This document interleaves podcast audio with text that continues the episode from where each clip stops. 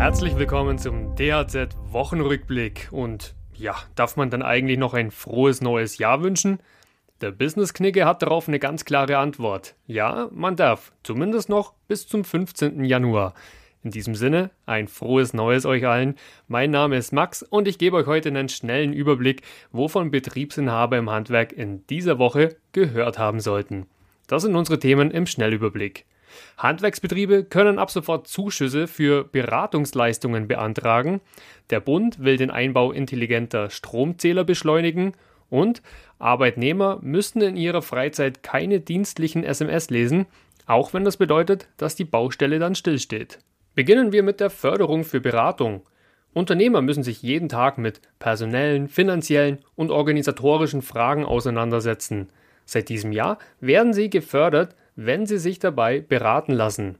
In den westdeutschen Bundesländern beträgt der Zuschuss 50 Prozent der Beratungskosten, in den ostdeutschen Bundesländern bis zu 80 Prozent.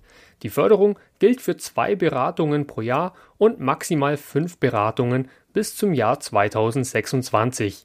Dann endet das Bundesprogramm. Wer die Hilfen beantragen will, findet auf der Seite des Zentralverbands des deutschen Handwerks die entsprechenden Infos. Dann hat das Kabinett in dieser Woche einen Gesetzentwurf vorgelegt, der den verpflichtenden Einbau sogenannter Smart Meter vorantreiben soll.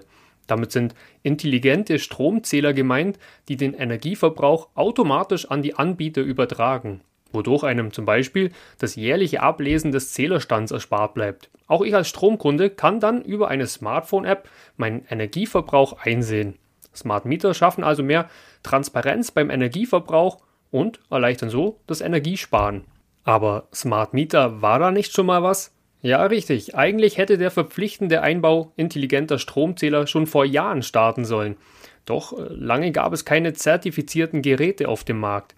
Anfang 2020 gab das Bundesamt für Sicherheit in der Informationstechnik dann den Startschuss für den flächendeckenden Einbau, ehe das Oberverwaltungsgericht NRW die Einbaupflicht wieder stoppte.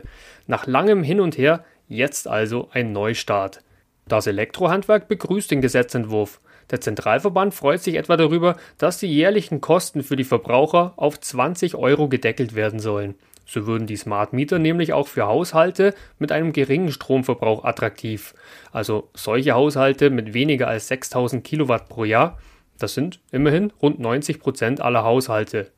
Eine gesetzliche Verpflichtung zum Einbau soll erst oberhalb dieser Kilowattgrenze greifen. Wer sich freiwillig für ein Smart Meter entscheidet, könnte dann auch dynamische Stromtarife nutzen. Stromversorger sollen solche ab 2025 verpflichtend anbieten müssen. Dynamische Stromtarife haben den Vorteil, dass man über sie Geld sparen kann, indem man seinen Stromverbrauch zeitlich verschiebt. Das E-Auto also nicht um 18 Uhr, sondern erst ab 22 Uhr mit günstigem Nachtstrom lädt.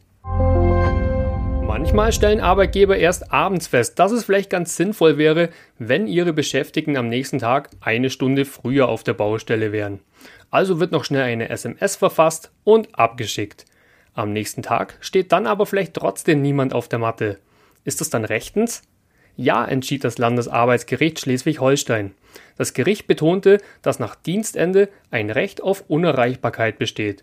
Weder müssen SMS gelesen noch Anrufe entgegengenommen werden. Stattdessen können Beschäftigte frei entscheiden, wie sie ihre Freizeit verbringen und für wen sie verfügbar sein wollen. Soweit die Rechtslage. Letztendlich dürfte es aber wohl viel über die Beziehung zwischen Arbeitgeber und Arbeitnehmer aussagen, wenn informelle Nachrichten vom Chef nach Feierabend schlichtweg ignoriert werden. Dann könnte das Verhältnis entweder zerrüttert sein oder aber der Vorgesetzte hat es mit den Nachrichten außerhalb der Arbeitszeiten übertrieben. Auch ich will es mit den Nachrichten nicht übertreiben und bedanke mich fürs Zuhören und Einschalten. Bis kommende Woche zum nächsten DHZ Wochenrückblick. Euer Max.